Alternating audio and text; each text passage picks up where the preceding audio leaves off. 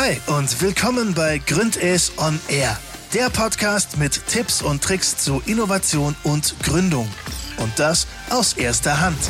Wir nehmen euch mit zu inspirierenden Gründerinnen und Gründern. Lasst uns durchstarten. 3, 2, 1. Hallo zusammen, willkommen zur ersten Folge von Gründes on Air. Ich bin Jana, Innovationsmanagerin bei Gründes und heute liegt der Fokus auf der Ideation, das heißt auf der ersten Phase auf dem Weg vom der Idee zum Startup. Für alle, die jetzt noch nicht genau wissen, was wir darunter verstehen, Ideation ist bei Gründes so die erste Orientierungs-, die erste, äh, die erste Ideenfindungsphase. Also so praktisch der erste Start, die allerersten Schritte auf dem Weg zur Gründung. Und das ist praktisch da, wo noch alles so ganz neu ist und wo man gar nicht genau weiß, was man genau machen möchte. Ziel von der Ideation-Phase ist es, dass man ein Thema absteckt, mit dem man zu tun haben möchte, also an dem man Tag für Tag da arbeiten möchte. Ich spreche jetzt heute mit den Gründern vom Food- und Biotech-Startup Satcha über das Thema Ideation. Und die sind gerade noch dabei, ihr Startup weiter hochzuziehen, noch weiter aufzubauen, aber haben schon eine ganz spannende Gründergeschichte. Und dazu möchten wir heute mehr hören. Ich freue mich, dass ihr jetzt heute da seid und dass ich mit euch sprechen kann, Chris und Michi. Schön, dass ihr da seid. Hi. Freut uns auch da zu sein. Ja. Ich finde, man bekommt immer am meisten mit, so was so das Unternehmen auszeichnet, wenn man sich so selber vorstellt. Könnt ihr euch einmal kurz selber vorstellen und sagen, was Satcha denn genau macht? Klar. Ähm, also ich bin der Michael. Ich komme ähm, ursprünglich, also beziehungsweise ursprünglich habe ich Biotechnologie studiert, habe das zusammen mit dem Christoph jetzt hier äh, meinen Bachelor gemacht in Esslingen ähm, bin dann für meinen Master sozusagen nach Ulm und Biberach. Da gibt es so eine Kooperation zwischen Universität und ähm, Hochschule. Ähm, habe da meinen Master in industrieller Biotechnologie gemacht, bin sozusagen Vollblut-Biotechnologe, ähm, habe dann direkt danach angefangen in der Industrie zu arbeiten, war dabei Excite, das ist ein ähm, Anlagenbauer für ja, alle Pharma-Belange ähm, und Food-Belange. Ähm, ja, ähm, war dort ähm, quasi in der Beratung tätig und auch ähm, ja im, im Ingenieursteil für ähm, Anlagen, die sozusagen in, weltweit gebaut wurden. Und ähm, ja, sozusagen währenddessen, während ich da angefangen habe zu arbeiten, lief so parallel sozusagen unsere Gründerphase schon. Ähm, ja, ich würde jetzt einfach Christoph genau, kurz noch ich vorstellen. Mich auch vielleicht auch kurz vorstellen. genau, hier mit Michi am Stahl Biotech studiert und nach dem Studium, Bachelor, erstmal ein bisschen Auszeit genommen, ins Ausland gegangen und da ist mir auch ein bisschen klar geworden, okay, ich bin nicht der Vollblut-Biotechnologe. Ich mag Biotechnologie, aber ich bin jetzt keiner, der an Forschung und Entwicklung sein Leben verbringen möchte und im Labor die ganze Zeit steht. Noch ein bisschen umorientiert, dann den Master Wirtschaftsingenieurwesen gemacht, nochmal auf eine längere Reise gegangen. Und da ist mir dann auch so ein bisschen die Idee gekommen, an der wir jetzt hier mit ich und Michi zusammenarbeiten. War einfach selbst, bin mit so einem kleinen Camper von Deutschland nach Indien gefahren, selbst ausgebauten und habe halt da angefangen, weniger tierische Produkte zu essen und habe immer schon viel Sport gemacht und habe dann versucht, okay, von tierischen Eiweißen auf vegane zu wechseln. Und dann kam so ein bisschen, ah, shit, vegane schmecken scheiße. Ich suche und suche und ich habe nichts gefunden, was irgendwie ansatzweise schmeckt. Und dann war halt nicht nur das das Problem, sondern auch noch, dass die Qualität immer schlechter war als tierische, egal wie viel ich ausgegeben habe. Und da kam so die, hey, Background in Biotech, warum nutzen wir nicht die kleinsten Lebewesen der Welt um daraus Proteine zu gewinnen, weil da können wir die ganzen Nachteile lösen. Wo ich jetzt hier bei veganen Proteinen gefunden habe, die sind dann plötzlich unsere Proteine, die wir jetzt hier herstellen möchten. Die sind gut löslich, dadurch haben die nicht so einen sandig, erdigen Geschmack und vor allem haben sie halt eine geile Qualität. Und daran arbeite ich jetzt hier heute mit Michi. Genau. Okay, voll spannend. Schon der Einstieg, finde ich. Was genau ähm, macht Satcha dann? Also was konkret für Proteine? Genau, also was wir jetzt machen ist, wir sind sozusagen die Ersten, wir stellen einfach vegane Proteinpulver her, könnt ihr euch vorstellen. Ganz simpel, die wo ihr auch überall im Laden kennt. Und was wir dann machen, wir nehmen jetzt diese Proteine und da arbeiten wir mit so einem deutschen Konditormeister, mit dem Jan zusammen. Der kreiert, weil da sind wir absolut nicht gut drin, ein Proteinriegel für uns. Das testen wir mit unseren Kunden und gucken dann, okay, wo ist der Geschmack gut, was mögen sie? Und da haben wir halt schon konstant sind wir gerade in Gesprächen mit Kunden, die uns einfach erzählen, ein Zitat, das mir immer so hängen bleibt, ist vom Kunden, der hat bis jetzt noch keinen veganen Proteinriegel gefunden, den er mal einem Freund empfehlen würde. Und das wollen wir schaffen. Wir wollen Proteinriegel auf den Markt bringen, die komplett vegan sind, die ihr einem Freund empfehlen würdet. Wer sagt, hey, die sind geil, die mag ich. Du hast jetzt gerade schon angesprochen, dass die Kunden das sagen. Inwiefern habt ihr ganz am Anfang den Kunden so einbezogen? Ja, sind wir ehrlich, am Anfang, wie es halt so oft ist, man liest in jedem Buch, egal mit welcher Gründungsberatung man spricht, alle empfehlen einem, sprich mit dem Kunden. Und es ist auch genau das, was ja. ich euch jetzt empfehle, sprech mit dem Kunden. Aber es ist einfach so, man macht und man lebt in seiner eigenen Welt und man vergisst es immer wieder mit dem Kunden zu sprechen. Was ich jetzt habe, ich habe einen Zettel hinter mir im Büro kleben, da steht mindestens einmal die Woche mit dem Kunden sprechen. Jetzt gerade in Corona-Zeit ist es auch immer schwieriger, irgendwie Gespräche aufzubauen mit, äh, mit Kunden.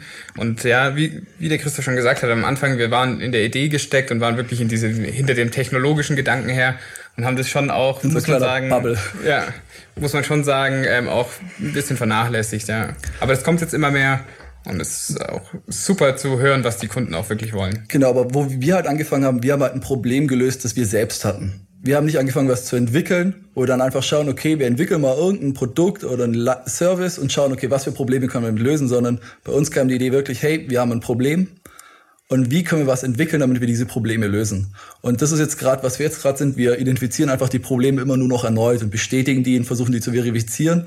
Und dann ist ganz wichtig, beeinflusst die Kunden nicht, mit denen ihr sprecht. Das ist immer das Schwierige, sich da zurückzunehmen. Okay. Und äh, wie kommst du da drauf? Ist euch das schon öfter passiert, oder? Ja, genau, wie komme ich drauf? Es pass mir passiert, wenn ich mich selbst an mich denke, ich, ich bin, sag ich mal, eine kleine Labertasche vielleicht ein bisschen und dann erzähle ich mit dem Kunden und eigentlich sollte ich Fragen stellen und manchmal bin ich, wechsle ich vom Fragestellen so auf, ich überzeuge ihn von unserem Produkt, dass er dann in Zukunft Kunde wird, sicher auch und da muss man auf jeden Fall lernen, das ein bisschen zurückzustellen und einfach nur ohne sag ich mal, unbiased versuchen, Informationen vom Kunden zu sammeln, ohne die irgendwie zu beeinflussen oder möglichst gering. Okay. Und wie seid ihr da drauf gekommen, dass ihr von dem erst von eurem Problem zu dem Kundenproblem eigentlich gekommen seid? Weil ihr erst nur an eurem Problem gearbeitet habt und darüber nachgedacht habt und wie, wann habt ihr dann den Kunde einbezogen? Mhm. Äh, ich sag's mal so, eigentlich ging es schon relativ schnell. Also wir haben geguckt, ich habe das Problem für mich erkannt und dann geguckt, okay, haben noch anderes Probleme oder bin ich da so der eine Mann in Deutschland, der nur dieses Problem hat oder gibt's noch andere? Und ein bisschen in Kundeninterviews gegangen und das ist einfach, ganz einfach, geht raus, sprecht Leute an, schreibt sie in Instagram, Facebook, wo auch immer halt eure Kunden sind an und fragt nach. Und dann ging ja. es halt Step by Step und dann haben wir unsere Ideen verifiziert. Und dann kam halt bei uns mal irgendwann diese Phase, wo wir, sag ich mal, sehr abstrakt geworden sind und sehr in unsere Ingenieursrichtung reingedacht, okay, wir wollen es noch besser machen und noch besser, dass wir das so ein bisschen von allen decken. Und dann kamen wir irgendwann auf diese Idee, personalisierte Proteine anzubieten. Also wirklich für jeden individuell das Beste. Und das mussten wir halt irgendwann gesehen, ah, das ist vielleicht der falsche Weg. Vor allem nachdem wir einige Rückschläge auf dem Weg hatten. Ja, das war am Anfang war das unsere, oder wie gesagt, die Idee war ein bisschen zu groß gegriffen. Ähm, jetzt haben wir sie entschlackt sozusagen und sind runtergebrochen auf das, was eigentlich die Basis ist, aus den Bierhefen unsere Proteine zu gewinnen. Und da sehen wir auch ganz eindeutig, da sind wir mit dem, was wir machen, ähm, ziemlich gut dabei jetzt. Und ähm, ich würde auch sagen, unsere Forschung und Entwicklung sind wir ziemlich, haben wir ziemlich gut vorangetrieben jetzt auch. Wie gesagt, was wir immer ein bisschen vernachlässigen, ist ähm, die, die Kundensicht, aber ich denke mal, da sind wir jetzt auch auf einem guten Weg. Genau. Ja. Würdet ihr das nochmal so machen? Hat es euch geholfen, dass ihr erst eine relativ breite Idee hattet und dann weiter entschlackt habt? Oder wie würdet ihr das machen, wenn ihr nochmal neu anfangen könntet? Also die Idee selber, die große Idee, die ist ja nie vollkommen weggefallen. Sondern man hat nur gemerkt, dass die Idee sozusagen nicht auf in kürzester Zeit realisierbar ist. Ähm, ich denke, dass wir nur dadurch, dass wir die große Idee mal hatten und diesen Lerneffekt hatten, dass wir entschlacken müssen, dahin gekommen sind, wo wir jetzt sind. Und hätten wir das nicht so gelernt, wüsste ich nicht, ob wir da rausgekommen wären. Also. Ja, aber was man natürlich mitgeben kann, ist immer, fangt mit den Low-Hanging Fruits an. Und wenn ihr da mit Leuten sprecht und die ihr eure Idee vorstellt, sprecht mit Leuten, die vielleicht selbst gründen oder selbst, wie gesagt, so schön Skin in the Game haben, die euch dann wirklich auch ein ehrliches Feedback geben. Und klar, es ist schön, mal mit Verwandten und Freunden zu sprechen, aber meistens sind es Freunde, nicht ganz so ehrlich oder verstehen vielleicht die Materie auch nicht in der Tiefe, sondern wirklich auch mal Fremde anschreiben, denen die Idee vorstellen. Die meisten Gründer nehmen sich da Zeit, sind offen für so einen kurzen Austausch, um da nochmal wirklich Feedback vielleicht auch von dem Punkt zu bekommen. Weil man darf halt auch nie ein Businessmodell außer Acht lassen. Es wirkt auch echter, wenn man äh, irgendwie Kritik bekommt und nicht nur gesagt bekommt, ähm, ja, es ist super die Idee oder sowas, sondern wenn man wirklich mal von außen auch Kritik bekommt und jemand sich wirklich Gedanken drüber macht, ob das so passt, wie man das da macht. Und deswegen, also immer nur Freunde fragen ist der falsche Weg. Wie war das bei euch am Anfang? Waren alle total begeistert am Anfang von eurer Idee oder? Äh, kommt, ich habe meinen Bruder, ich spreche bei so Sachen oft mit meinem Bruder und der ist sehr kritisch bei allem, was ich mache, eingestellt. Sehr, sehr, sehr kritisch, ja. Das war dann ganz gut und baut dann schon immer in die Tiefen nach. Das war für mich jetzt ein praktischer Hinweis und der begleitet uns auch immer weiterhin noch, ist auch selbst im Marketing tätig. Und genau, also es ist so, man muss sich halt, glaube ich, die Personen suchen, wo man denkt, okay, die geben einem das ehrlichste Feedback und denen ist es vielleicht auch nicht so wichtig, wenn sie dich jetzt verletzen würden dabei. Okay, sehr gut. Muss aber viel mit Kritik also umgehen, wenn man die Leute fragt. Ähm, ja, nicht Kritik, ich sage mal konstruktive Kritik. Daran, darauf strebt man dran, weil irgendeine vernichtende Kritik, damit kann man nicht viel anfangen, aber jemand einem konstruktive Kritik gibt, das ist immer das, wonach man sucht. Und das, daran kann man wirklich aufbauen, okay, das habe ich falsch gemacht, das kann ich in der nächsten Phase besser machen. Und das Schnelle ist halt, was wir jetzt auch vor kurzem gelernt haben, ist, dass man ja auch immer sagt, schnell auf die Schnauze fliegen ist manchmal doch gar nicht so schlecht. Und das einfach mal probieren, einfach schon mal Sachen machen, die vielleicht schon ein bisschen groß gegriffen sind, aber daraus lernt man einfach unglaublich schnell und kann dann wieder weitermachen. Also Prinzip ist, wenn man was macht, was einem nicht peinlich ist, dann war man zu langsam. Also sehe ich das jetzt auch mhm. mittlerweile. Also am Anfang war ich auch immer einer, der sich gedacht hat, ja, das muss dann da schon passen und man will immer die 99 Prozent gehen oder so, aber oft reichen dann auch 80, um erstmal ähm, was hinzustellen, bevor man dann ähm, quasi diese 99 für die letzten 20 Prozent ist ja dieses Pareto-Prinzip, braucht man einfach so viel länger. Und dann ist es manchmal einfach gut, wenn man auch mit 80 Prozent schon mal Genau, für die ganzen Ingenieure unter euch, versucht einfach, wie man so schön sagt, ein Minimal Viable Product zu kreieren und damit direkt loszugehen und es zu testen. Weil wirkliches Feedback am Anfang ist ja nur eine Story, die ihr erzählt und ihr bekommt Feedback aufgrund einer Story von zig Annahmen, die wir treffen. Also sobald man wirklich mal was in der Hand hat und jemandem zeigen kann und dann einfach beobachten, wie interagiert er mit dem, was er hat, wie gefällt es ihm, ist es nochmal eine ganz andere Feedback-Schleife, die man bekommt. Und da sind wir gerade selbst erst in dem Schritt, weil wir halt viel Forschung und Entwicklung hatten, bis wir jetzt mal überhaupt ein MVP hatten. Aber gerade im Bereich Software geht es ja unglaublich schnell. Was für Herausforderungen hattet ihr denn noch so ganz am Anfang? Cash finden. ganz einfach Cash finden. Ja, doch, das war so die größte Herausforderung, dass man ähm, ja wirklich mal Cash findet. Also das ist gar nicht so leicht, wie man denkt, ja. Ja, oder vielleicht noch ein Tick davor, wenn man jetzt wirklich was gründet, wo man hardware-technisch was herstellen muss, muss man erstmal überlegen, okay, vielleicht brauche ich spezielle Einrichtungen. Wer hat diese Einrichtung? Wen kann ich da anfragen? Vielleicht braucht, braucht man auch ein spezielles Wissen, wo man sich nicht so leicht aneignen kann. Und wen kann man da als Partner an Bord holen? Und das ist vielleicht sogar noch der Schritt davor. Bevor man auf Cash-Suche ist, meistens, okay, wie kann ich sowas verwirklichen? Und bei uns war, okay, wir haben beide an der Hochschule Essling studiert. Hier im Stall hat es uns gefallen und da angefragt und die Profs waren super offen. Und dann war der zweite Schritt, okay, wir finden die Idee cool, wir arbeiten dran, wir finden Das muss man Cash. auch nochmal hervorheben, dass wir da, wo wir sind, nur deswegen da sind, weil die Hochschule Essling da wirklich hinter uns stand. Und auch speziell der Professor Wiener da uns wirklich alles ermöglicht hat. Weil sonst wären wir nicht da, wo wir hin. Dann muss ich vorstellen, so eine Laboreinrichtung, was die kostet. Und wir brauchen einfach Labore, um unsere Tests zu machen. Und ähm, deswegen stehen wir jetzt auch hier. Sonst ähm, wären wir nicht nicht mal annähernd hierher gekommen. Genau, und wenn wir jetzt auch nochmal den Cash aufgreifen, weil das glaube für alle wichtig ist, gibt es halt verschiedene Wege. Wenn man was Wissenschaftliches macht, dann bieten sich so Sachen wie Exist an oder junge Innovatoren, diverse Programme. Wenn man was vielleicht mit Software macht, braucht man vielleicht erstmal gar nicht so viel Geld. Bei AWS kann man sich super locker Cloud-Leistungen buchen, gratis.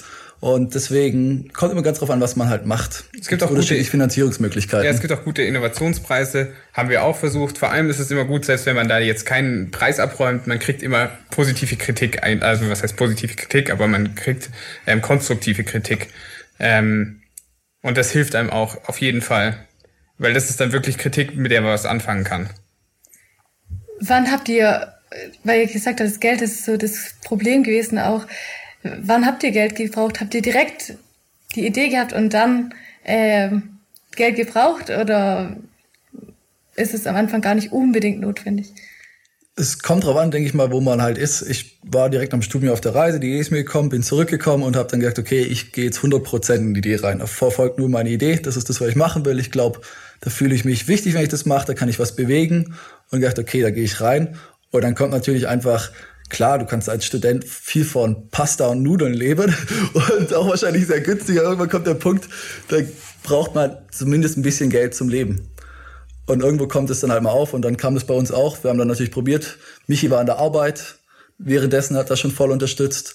Und dann kam es schon relativ frühzeitig auf, okay, was brauchen wir, um überhaupt Geld zu kommen? Offensichtlich, du brauchst eine Idee, aber du brauchst nicht nur eine Idee, du musst gucken, was ist ein Businessmodell, was für ein Businessmodell kannst du aus deiner Idee stricken. Also das sehr früh, würde ich sagen, bei jeder Idee, die man hat. Ja. Okay.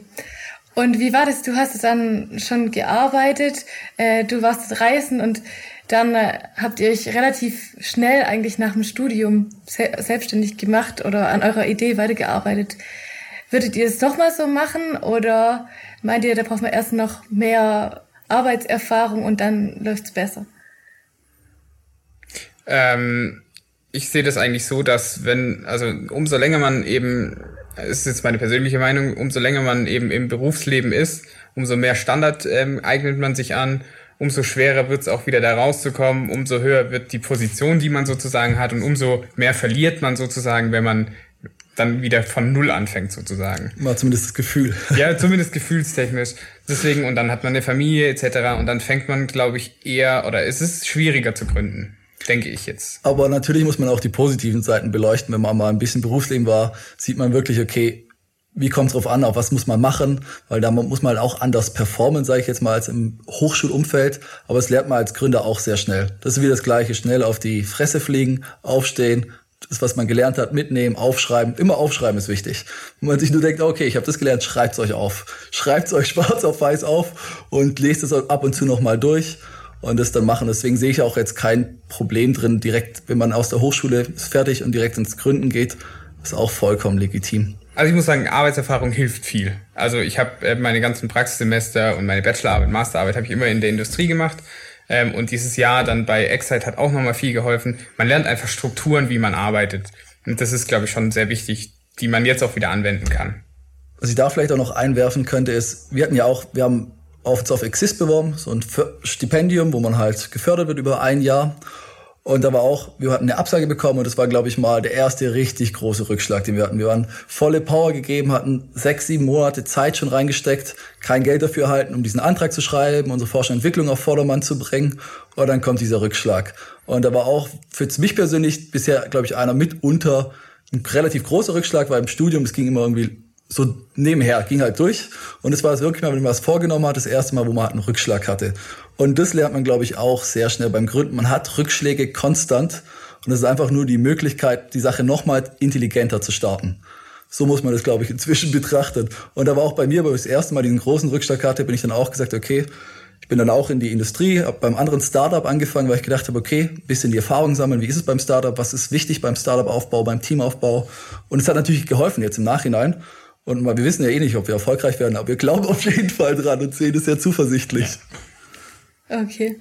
Und habt ihr da eure Learnings und eure Stärken auch, die ihr auch schon davor hattet, viel eingebracht, dann weiter in die Idee rein? Also, dass ihr von äh, euren Stärken dann weiter ausgegangen seid, die ihr dann mhm. vielleicht auch erfahren habt? Ja, doch, also man, man, also wenn du jetzt rein auf das, äh, zum Beispiel bei uns jetzt Forschung und Entwicklung, wir sind ja beide, kommen ja beide vom Biotech-Hintergrund und das hilft uns jetzt schon natürlich enorm. Ähm, auch, dass, dass der Christoph da wirklich Ahnung davon hat, dass wir nicht jetzt einen haben, der wirklich nur Wirtschaft ist und einer, der wirklich nur Forschung und Entwicklung ist, sondern dass wir jetzt die Mischung da haben. Ähm, das hilft uns schon enorm. Also da sind, haben wir unsere Stärken, glaube ich, ganz gut ähm, ausgelegt. Ich würde auch so sagen, wenn man auch, wenn man Stärken ist, man sollte sich auf seine Stärken fokussieren. Wenn man schafft, bei drei Stärken unter den Top 10 Prozent zu gehören, dann ist man bei der Mischung von drei Stärken unter den Top 1 Prozent. Wenn man das versucht mit einer Stärke zu machen, fast nicht möglich, zu den Top 1 Prozent zu gehören. Und wenn man an seinen Schwächen arbeitet, dann ist man überall einfach nur, sag ich mal, Medium. Und deswegen bin ich eher ein Freund, auf seine Stärken sich fokussieren. Und bei uns haben wir auch klar erkannt, unsere Stärke ist F und E. Und beim anderen Teil, da haben wir Lücken und die müssen wir halt im Team füllen. Ihr habt gesagt, dass äh, ihr euch relativ gut ergänzt. Fandet ihr das eine gute Entscheidung, zu zweit äh, zu gründen? Würdet ihr das nochmal so machen? Die beste. ja, also, also ich muss sagen, hätt, alleine wäre ich niemals da, wo ich jetzt bin. Das ist ja klar. Ähm, allein schon, weil sobald man ein Tief hat, ist es meistens nicht so, dass der andere exakt dasselbe Tief hat, sondern der andere zieht einen meistens aus diesem Tief dann wieder raus. Deswegen, also alleine gründen ist, glaube ich, relativ, also ich, ich schätze mal relativ, relativ ähm, einsam. Es macht halt auch mehr Spaß durch die Tiefen und Höhen. Das ist, also Gründen ist wie Achterbahnfahren. Ihr habt konstant Höhen und Tiefen. Und es macht mehr Spaß, da zusammen oder als Team durchzugehen, als alleine. Man kann die Höhen mehr genießen und wie Michi gesagt hat, beim Tief holen wir uns gegenseitig mehr raus. Und deswegen glaube ich auch absolut wichtig, dass man eher im Team gründet. Und bei uns ist es das Schöne, wir kennen uns jetzt halt seit zehn Jahren, waren Best Buddies im Studium. Und es hat sich jetzt halt weitergeführt. Es war natürlich ein schöner Zufall. Aber wir denken auch, dass wir mit unserem Gründerteam, weil wir halt noch diverse Lücken haben, in der Zukunft auch noch erfahrene Leute reinholen werden. Ich weiß, es ist eine Phrase, aber geteiltes Leid ist halbes Leid. Von daher, das, das trifft schon zu. Also. Ihr, ihr redet jetzt immer äh, von eurem Team. Wie viele Leute seid ihr denn gerade? Und seid ihr noch weiter am Wachsen? Äh, aktuell sind wir zu fünft. Also im Gründerteam sind wir zu zweit und haben noch drei Studenten eingestellt. Sowohl für Forschung und Entwicklung zwei, als einer macht auch im Marketing seine Abschlussarbeit. Also für alle Studenten, die Bock haben, mal ein bisschen Entrepreneurship zu schnuppern oder auch in F&E im Startup aktiv zu sein, könnt ihr euch gern bei uns bewerben. Einfach auf die Homepage bewerben, dann sind alle Stellen ausgeschrieben oder auch beim Gründes. Da hoffen wir immer auf engagierte Studenten, die Bock haben, da ein bisschen was zu bewegen. Genau, da gibt's ja auch dann das EER-Programm, wo man dann Praktikum im Startup machen kann. Genau, das nutzen wir auch. Ja. Sehr gut. Wunderbar. Schöner Werbeblock. okay. Ähm, dann noch zum Ende eine äh, wichtige Frage, finde ich persönlich. Was ist denn euer Anti-Tipp? Was soll man was ist so richtig in die Hose gegangen bei euch vielleicht auch? Und was würdet ihr auf gar keinen Fall empfehlen, nochmal so zu tun oder was man auf jeden Fall anders machen? Also der, der Top-Anti-Tipp ist, ähm, verlasst euch niemals auf ein Pferd.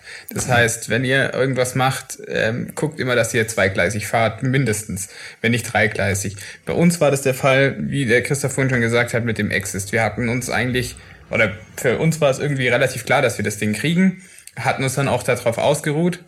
Und es war daher auch so ein enormer Rückschlag, weil wir nie was anderes uns überlegt hatten. Und parallel sind eben auch noch andere, so wie die jungen Innovatoren, das, was wir jetzt hatten, ähm, eben dann in dem Fall ausgelaufen gewesen. Wir konnten uns nicht direkt wieder darauf bewerben, was uns dann wieder ein halbes Jahr gekostet hat. Oder sogar ein ganzes Jahr, ne? Mhm. Deswegen ähm, sind es eben so Dinge, nie auf ein Pferd setzen. Das ist so der anti -Tipp. Genau, egal bei was ihr macht, egal ob ihr Cash euch rausholt oder euch auf irgendwas entwickelt, versucht meistens zwei, dreigleisig zu fahren, weil wenn das, wenn die eine Weg versperrt ist, habt ihr wenigstens beim anderen noch was aufgebaut. Das ist so auf jeden Fall der, unser Anti-Tipp, ja. ja. Okay, spannend.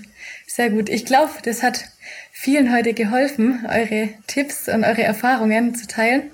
Vielen Dank, dass ihr da wart. Gern, hat uns gefreut, war eine coole Erfahrung. Ja, war cool. Okay, bis bald. Ciao.